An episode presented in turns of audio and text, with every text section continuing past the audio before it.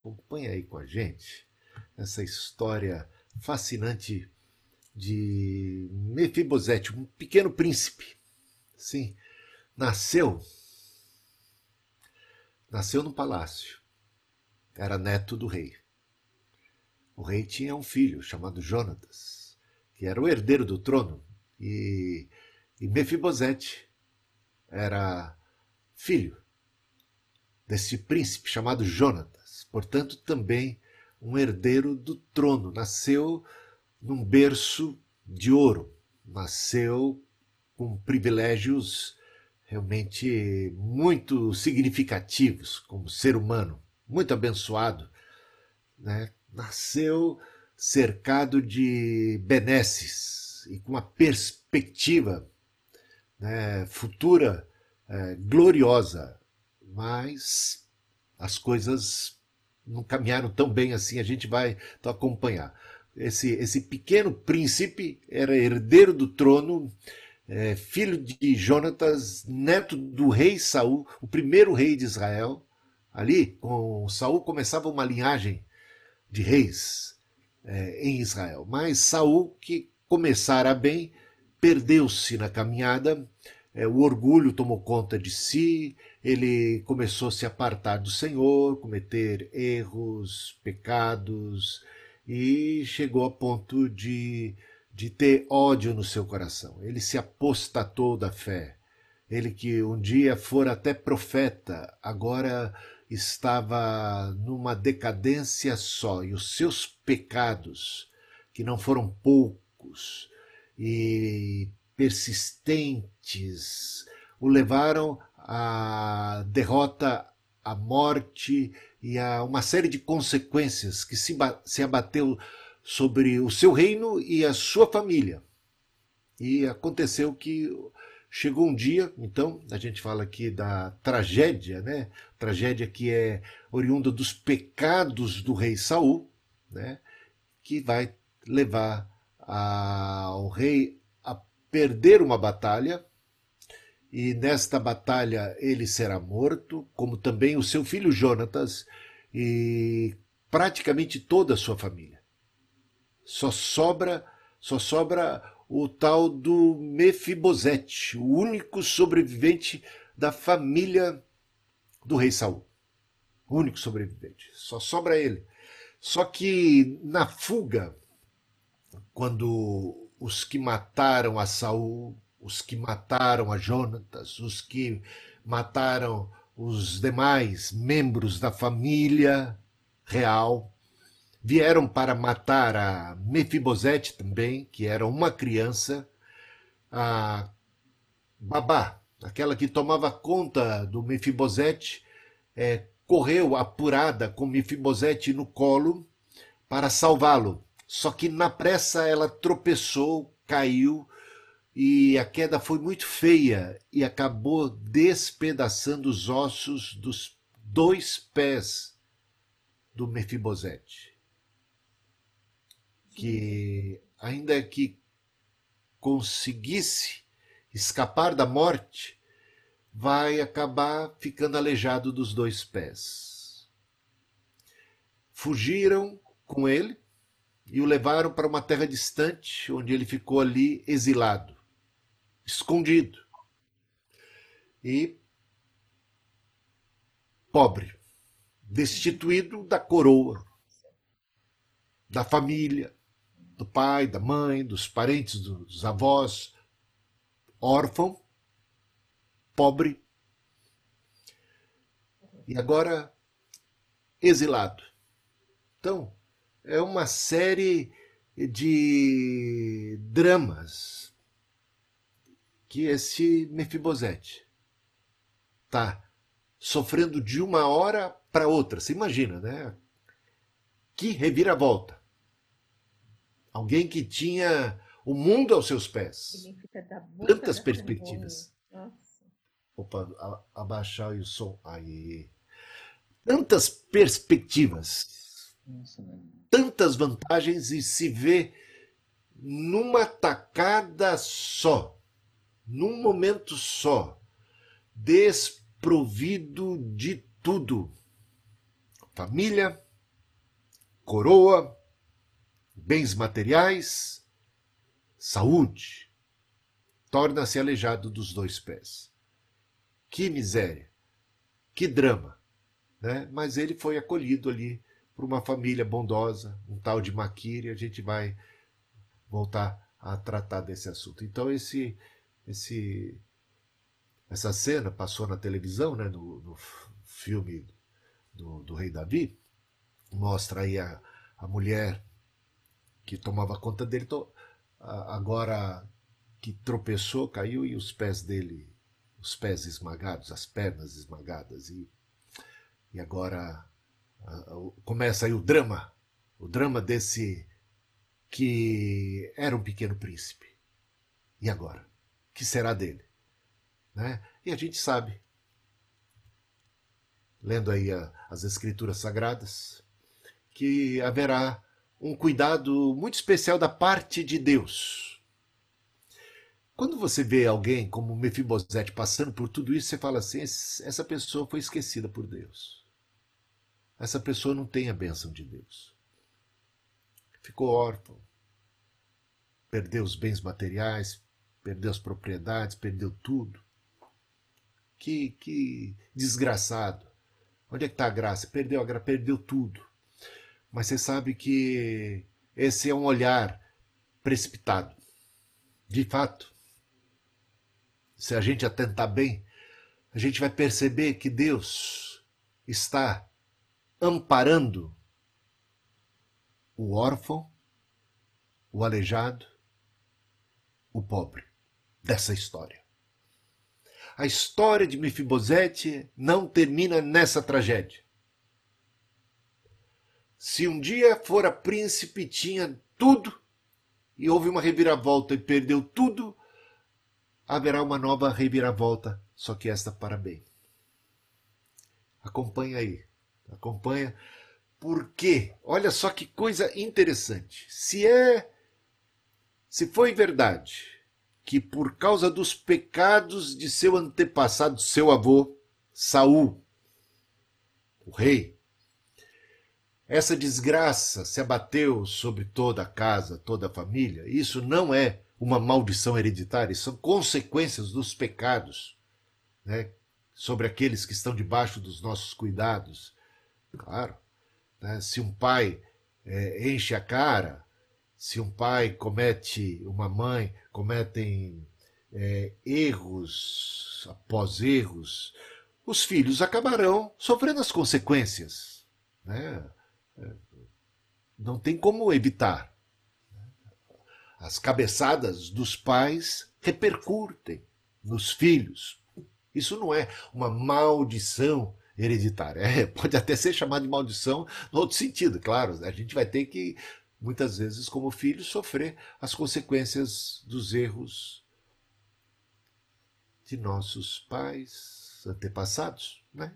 que, num sentido ou no outro, para bem ou para mal, suas ações elas têm um impacto nas nossas vidas. Natural. Tá? Nada de levar para o campo da, da maldição. Mas aqueles que muitas vezes aos olhos do mundo são, são tidos por malditos, como é o caso desse, desse jovem, ficou aleijado, ainda criança, órfão, pobre, de uma hora para outra. Onde é que está Deus na vida dele? Então calma. Se é verdade que o rei Saul pisou na bola e trouxe muitas consequências desastrosas para si e para aqueles que eram da sua família, para o próprio reino, sendo ele rei, né? Claro. Derrota para o reino. O filho dele, o Jonatas, ele era uma pessoa justa. Jonatas era uma. É, ele, ele não seguia o caráter, os erros, os pecados do pai. Embora tenha sofrido ele, ainda que justo, as consequências do erro do pai, porque ele acabou naquela batalha sendo também morto. Mas ele era justo. E por causa da sua justiça, de um ato de justiça dele em relação a Davi, porque eu não sei se você sabe que o Davi, quando venceu Golias, ainda nos dias do rei Saul, Quando Davi vence Golias, ele se torna um herói nacional, cantado em prosa e verso. E ele começa a ter mais destaque do que o próprio rei. E isso incomodou muito a, ao, ao, rei ao rei Saul, que passou a ter ciúmes, inveja, sentimentos malignos. E por conta disso, ele fez de Davi o seu objeto de ódio. Ele quis matar o Davi. Porque ele via em Davi, o rei Saul, via em Davi uma ameaça ao seu trono. Que as pessoas estavam gostando mais de Davi do que dele. Então ele quis se livrar do Davi, jogou uma lança para matar o Davi, perseguiu Davi e até fez emboscada, foi foi colocou a cabeça de Davi a prêmio com o exército foi atrás de Davi. É. Saul ficou enlouquecido pelo desejo de se livrar de Davi. Você sabe que o, o Jonatas, o Jonatas, é, lembre-se que o Jonatas é filho de Saul e herdeiro do trono e também teria razões para ter um pé atrás em relação em relação a, ao, ao Davi. Porque se o Davi era uma ameaça aos olhos ó, da, da, perspectiva do rei Saul, era uma ameaça para o seu trono, era uma ameaça, logicamente, para o trono da família de Jonatas, da, do trono do próprio Jonatas. E, e tinha, então, pensa bem, o rei Saul tinha uma disputa com o Davi, via no Davi uma ameaça, queria se livrar do Davi. O que o Jonatas tinha então era, observando ali o, o drama, a, a, a crise, ele tinha duas razões para ficar do lado do pai dele. Uma, questão familiar, e a outra, ambição pessoal. A questão do trono. Duas razões, eu diria boas razões, hein? Duas boas razões. Mas lembra que eu disse para vocês, Jonatas era uma pessoa justa. Ele era uma pessoa de Deus. Ele era justo, justo. Uma pessoa justa, uma pessoa de Deus. Repare bem, uma pessoa justa, uma pessoa de Deus, justa, ela não fica do lado da família porque é família. Ela não fica do lado que vai ser mais vantajoso para ela. Olha só, estamos falando de justiça. Uma pessoa justa, uma pessoa de Deus, não toma partido da família, porque é família. E também não toma partido daquilo que vai estar tá trazendo o maior benefício para si. Porque uma pessoa justa, que é uma pessoa de Deus, porque as pessoas de Deus são justas, você há de convir comigo, mas a pessoa de Deus é justa. Justa. E quando não é justa, já é um sinal de que não é de Deus, não é, não é mesmo? Uma pessoa justa é uma pessoa de Deus. Uma pessoa de Deus é uma pessoa justa. Ela não toma partido da família. Ela toma partido da justiça. E aí é o seguinte: se a família está certa, então ela está com a família porque a família está certa e não porque a família é família. Entendeu? Mas se a família estiver errada, ela está do lado da justiça. Permanece do lado da justiça do que é correto, do que é justo. Porque é uma pessoa justa, porque é uma pessoa de Deus. E uma pessoa assim, de Deus, que é justa, mesmo vendo que determinada posição ou tomada de atitude, ainda que seja justa, vai acabar trazendo prejuízo para si, ela fica do lado do que é justo em detrimento do seu benefício do seu lado. Veja como era justo Jonatas. Não ficou do lado do pai porque era pai, porque percebeu que o pai estava errado. Ficou do lado do Davi, porque percebeu que o Davi era inocente naquela situação, naquela crise. Ele tomou partido, foi do Davi e defendeu a Davi. E ainda que Davi fosse um concorrente, uma ameaça ao trono, pela fama, ao trono que lhe pertencia por direito, por ser ele o príncipe e o herdeiro daquele trono. Que coisa! Você vê que fascinante essa história. Então vai ter um episódio que, que se encontra lá em 1 Samuel capítulo 20, versículo 13. Nesse episódio você já percebe que o Jonatas percebe, é, tem a consciência de que os atos do pai vão trazer danos irreparáveis, irreversíveis, no que diz respeito ao trono e a Israel e a sua família. Ele já pressente que do jeito que o pai caminha, do jeito que o pai vai, a perdição será inevitável. Em termos de derrotas, em termos de, de perder o trono, ele percebendo isso e percebendo que Deus estava com Davi, porque Davi tinha também atos de justiça. Ele percebe a graça de Deus e a bênção de Deus está com Davi. Davi vai ser o sucessor do trono por causa dos erros e da, da, da maneira de, de ser e de agir, de toda a malignidade do meu pai. Isso vai trazer desgraça para nossa casa, para nossa família, vai acabar trazendo desgraça para mim também, para todos. E aí ele pressentindo tudo isso, ele ele chega para Davi e, e diz: Davi, se as coisas ficarem ruins e chegarem a esse ponto, e você vier a ser o rei, conversa caminha mais ou menos dessa toada aí, tá? Promete para mim que você vai proteger meus filhos. Estou preocupado com eles. Estou preocupado com o futuro dos meus filhos. Não estou nem preocupado comigo. Estou preocupado com eles. E do jeito que a coisa vai, meu pai vai cair, com ele caio eu, eu estou preocupado com meus filhos. Não quero que meus filhos caiam. Não quero que meus filhos morram. Não quero que meus filhos passem privações. Eu quero, quero fazer um, um pacto com você. Eu estou te livrando. E, e o Jonatas livrava o Davi das mãos e das garras do pai.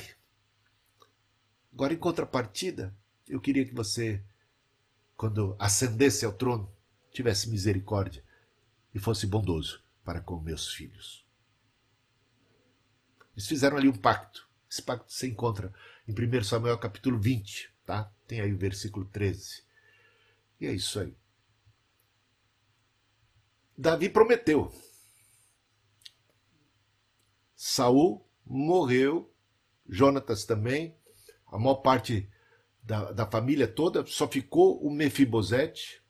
Passados muitos anos, muitos anos depois, o Davi está no trono, o Davi tinha imaginado que todo mundo tinha morrido.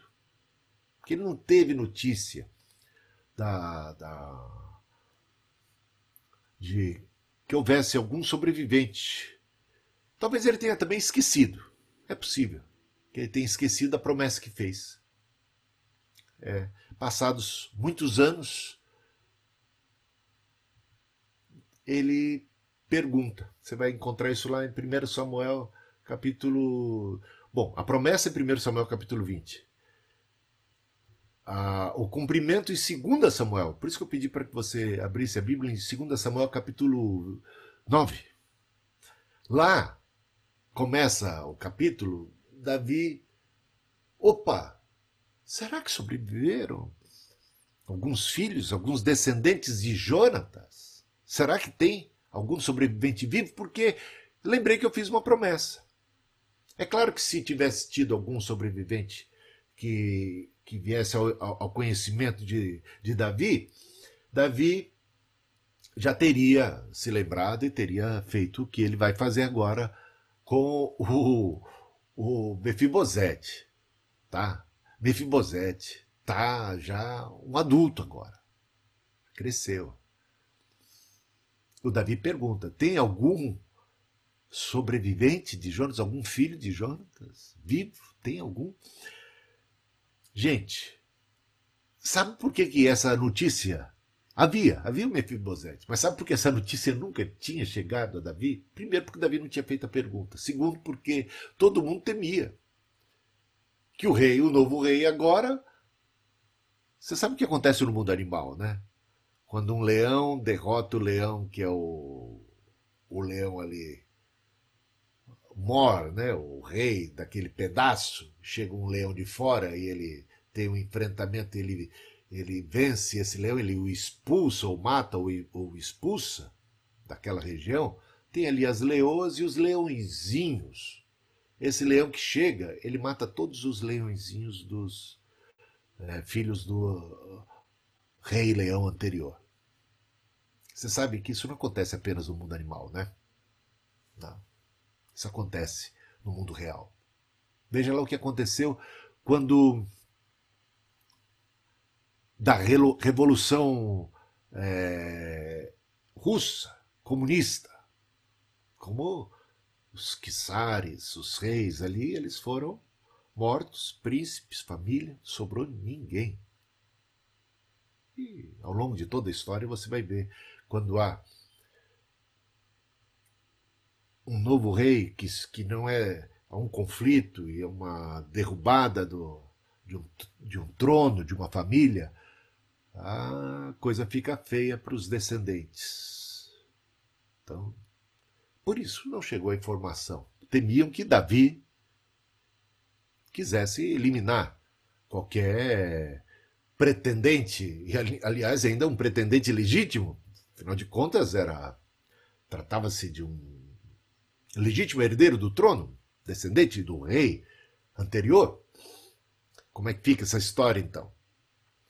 Então, Mefibosete estava lá escondido. Estava escondido, cresceu lá, pobre, aleijado, mas foi amparado na família de Maquir. Mas está lá na miúda, está na sua. Repara bem o seguinte: o, o Davi manda chamar o Mefibosete, descobre.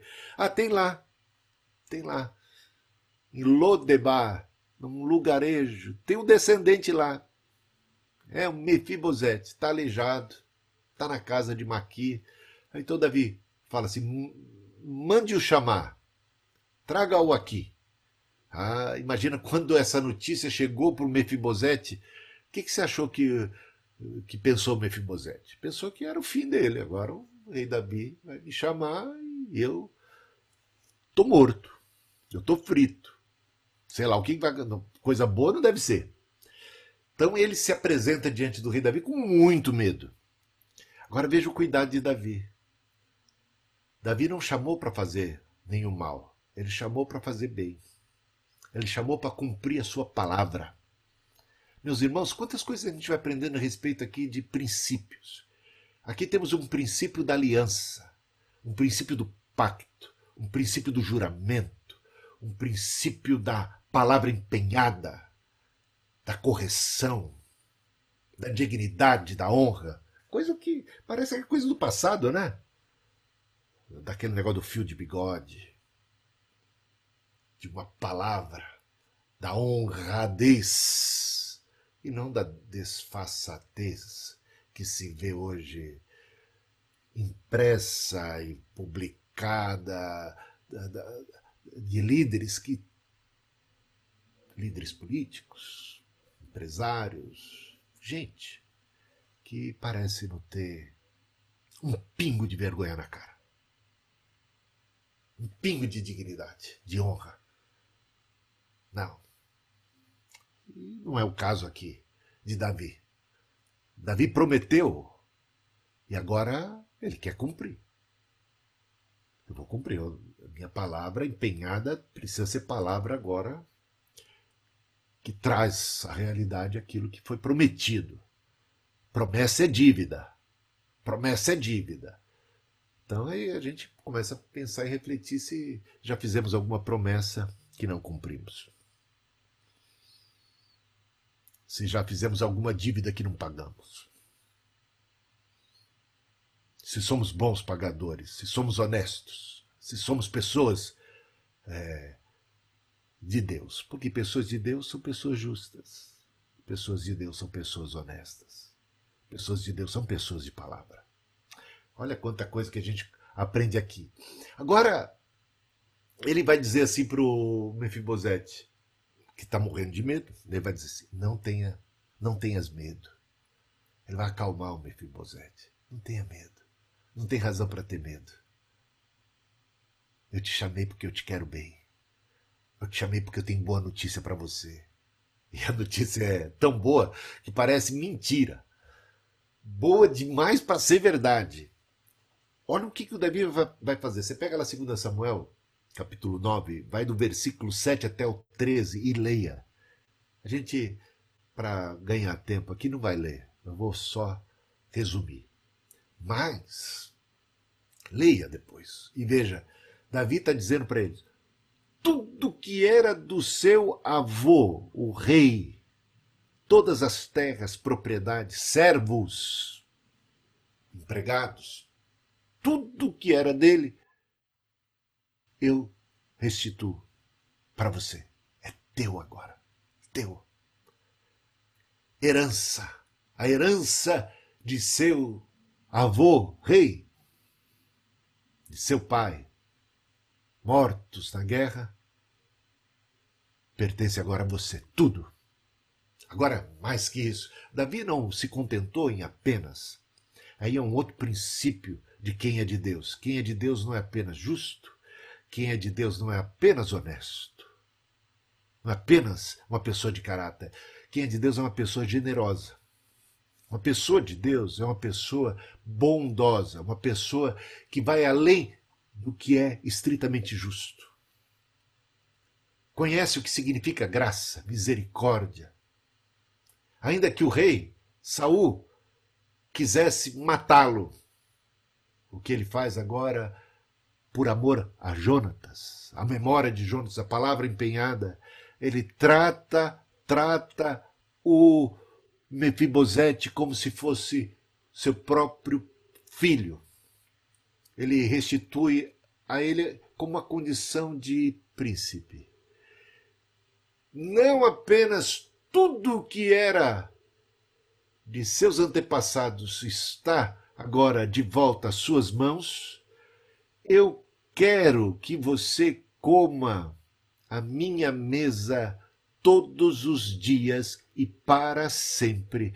Você é meu filho, você não está mais órfão, você não está mais abandonado. Você volta para esse palácio. Você volta para essa casa. Essa casa agora também é tua. Essa mesa também é tua. O que é meu também é teu. É uma é um ato de, de grandeza que vai além do pacto estabelecido, além da justiça. É, é o Davi. Lembra que Davi é um homem segundo o coração de Deus. Às vezes a gente fica enfatizando muito os pecados de Davi e nem, nem, nem lembra de seus atos de justiça, atos de bondade, de misericórdia, de generosidade tremenda, tamanha, tamanha. Restituiu tudo e vai comer a mesa, tratado como filho e o Mefibosete. O Mefibosete, veja essa cena, essa cena é, é o momento em que o rei Davi diz tudo isso para ele. Oferece tudo isso para ele. Não tenha medo, tudo de volta é teu, vai comer a minha mesa. O, o Mefibosete ficou como quem sonha, como diz o Salmo 126. Ficou abobado, falando: não é possível. Quem sou eu? Olha a humildade do Mefibosete. Ele, ele diz assim: Quem sou eu? Ele poderia dizer diferente. Concorda comigo? Ele poderia dizer assim: Eu sou o legítimo herdeiro do trono. Eu reivindico meu direito ao trono. Você, Davi, é um usurpador, qualquer coisa assim, vamos à guerra. Ele recebe tudo aquilo com uma atitude de quem não tem direito a nada. Quem sou eu? Um cão morto como eu estava lá Estava lá largado, estava lá vivendo de favores. Todos esses anos, pobre. Quem sou eu para você lembrar de mim, me tratar com tanta bondade, com tanto uhum. amor, com tanta caridade? Quem sou eu? Um cão morto como eu. Essa atitude faz a gente lembrar né, do, do jovem rico, do jovem, do filho pródigo, né? E a gente vai tratar disso no próximo slide, mas antes eu queria mostrar que essa história, essa história de, do resgate aí do Mefibosete, ela tem muito a ver com a gente. Mas como assim? Eu não sou príncipe? Espera lá, acompanha aqui. O Mefibosete, embora isso seja uma história real, uma história real, Mefibosete tipifica o pecador resgatado. A mim e a você. Por quê? Porque nós fomos criados à imagem e semelhança de Deus, somos originalmente filhos de Deus, vivíamos num paraíso, num palácio, tínhamos tudo, mas veio o pecado, e por causa do pecado nós fomos expulsos do paraíso, destituídos da glória de Deus pobres, cegos, nus, espiritualmente falando, mortos, espiritualmente falando, nossa situação. E não temos como reivindicar nada na base do nosso direito. Fiz, fazemos como o filho pródigo, agora falido, fracassados, sem nada nas mãos. E fomos exaltados, ainda que naquela atitude: quem sou eu? Um cão morto como eu. Deus nos amou, nos amparou. Seu filho. E aí o Jonatas. Se é verdade que pelos pecados de um antepassado, o Saul, que aí remonta e traz à memória a figura de Adão e o do pecado, do qual nós somos herdeiros, das consequências e do próprio pecado, o Jonatas, por causa da justiça do Jonatas,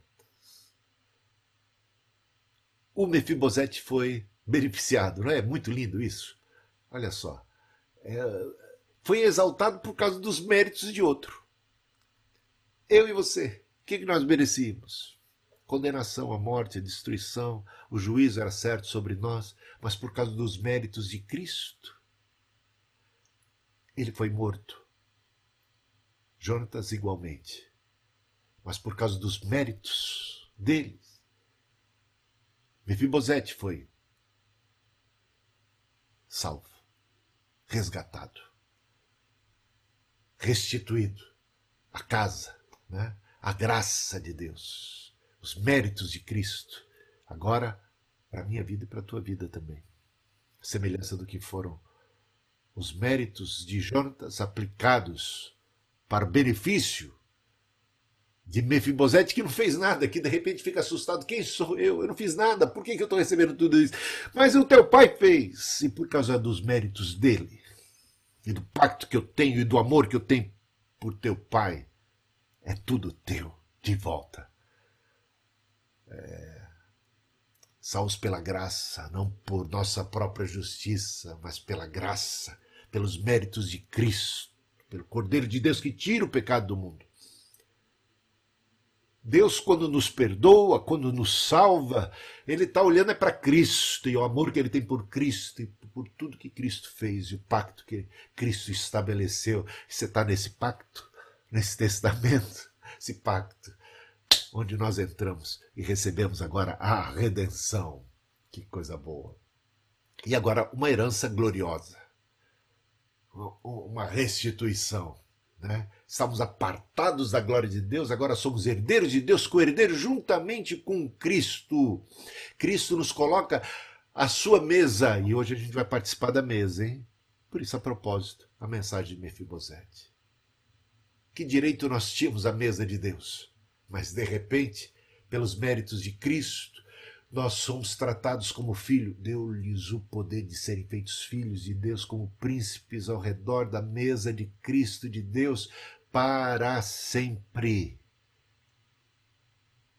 Convidados a comermos da mesa para sempre, a partilharmos dessa comunhão para sempre, para sempre.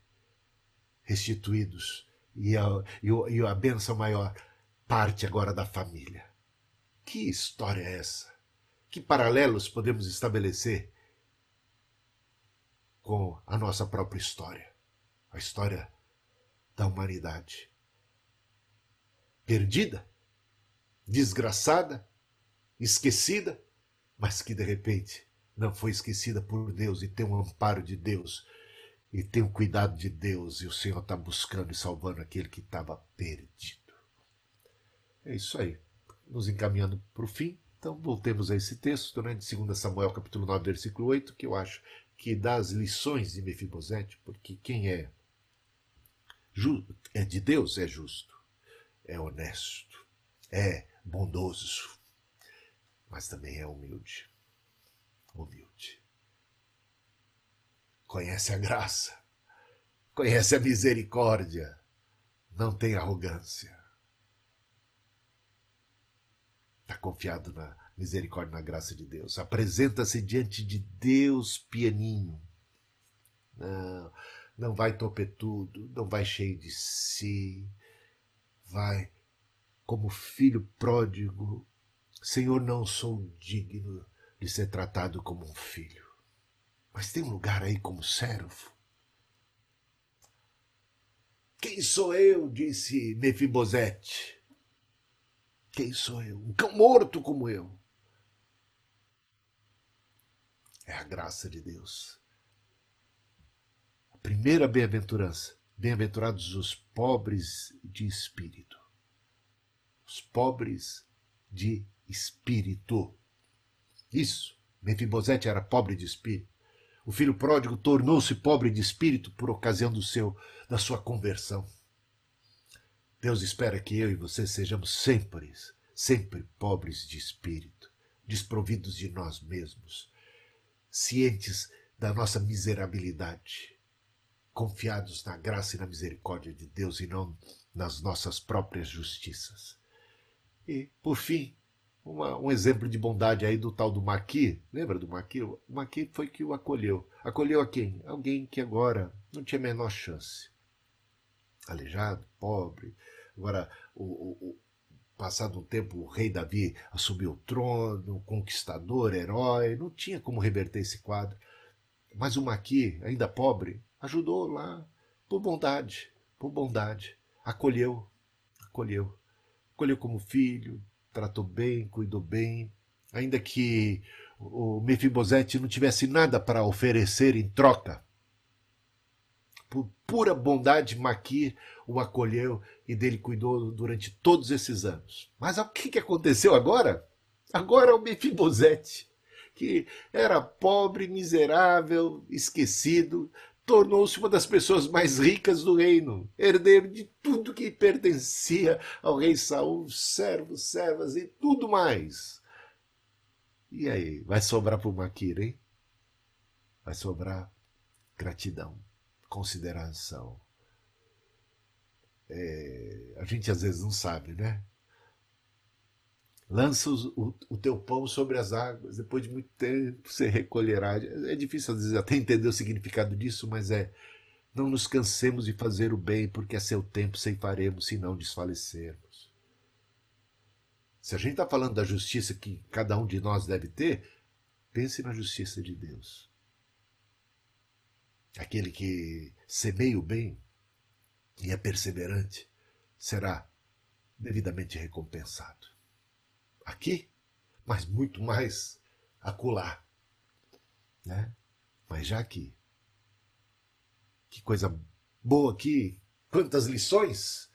Então, o Maqui acolheu Mefibosete durante anos e foi imensamente recompensado. Então, não nos cansemos de fazer o bem, e com isso a gente está encerrando aqui essa história magnífica do tal de Mefibosete, um príncipe que ficou órfão, aleijado e pobre, mas que foi amparado por Deus, nunca foi esquecido por Deus. E essa história tem paralelos e lições preciosas, aplicações muito pontuais para a nossa própria vida, não é não? Que Deus te abençoe. Que essa palavra, essa mensagem, possa encontrar guarida em teu coração e você possa entender aquilo que o Espírito Santo fala através dessa mensagem a você. Você possa possa cair a ficha e você possa perceber, porque há tanta lição aqui sobre os caminhos de Deus, sobre confiarmos em Deus, sermos corretos e o benefício que isso traz, até mesmo para a nossa descendência, e também os malefícios das nossas desgraceiras, dos nossos erros, como isso vai além. Mas quando a gente, como Jonatas, age com justiça, isso traz benefício, isso, isso faz reverter o quadro. Por quê? Porque tem alguém lá em cima que está vendo tudo e que é justo, misericordioso, que não desampara o órfão, o aleijado, o desprovido de saúde, como muitos pensam, como muitos concluem precipitadamente. Então, Davi foi fiel, leal, e isso, uma grande lição para nós repetirmos os seus passos. Fidelidade, lealdade, bondade. Irmos além, irmos além, além do que se espera. Assim como o Maqui, que foi bondoso. E o resultado, quanta coisa boa. É isso aí, gente.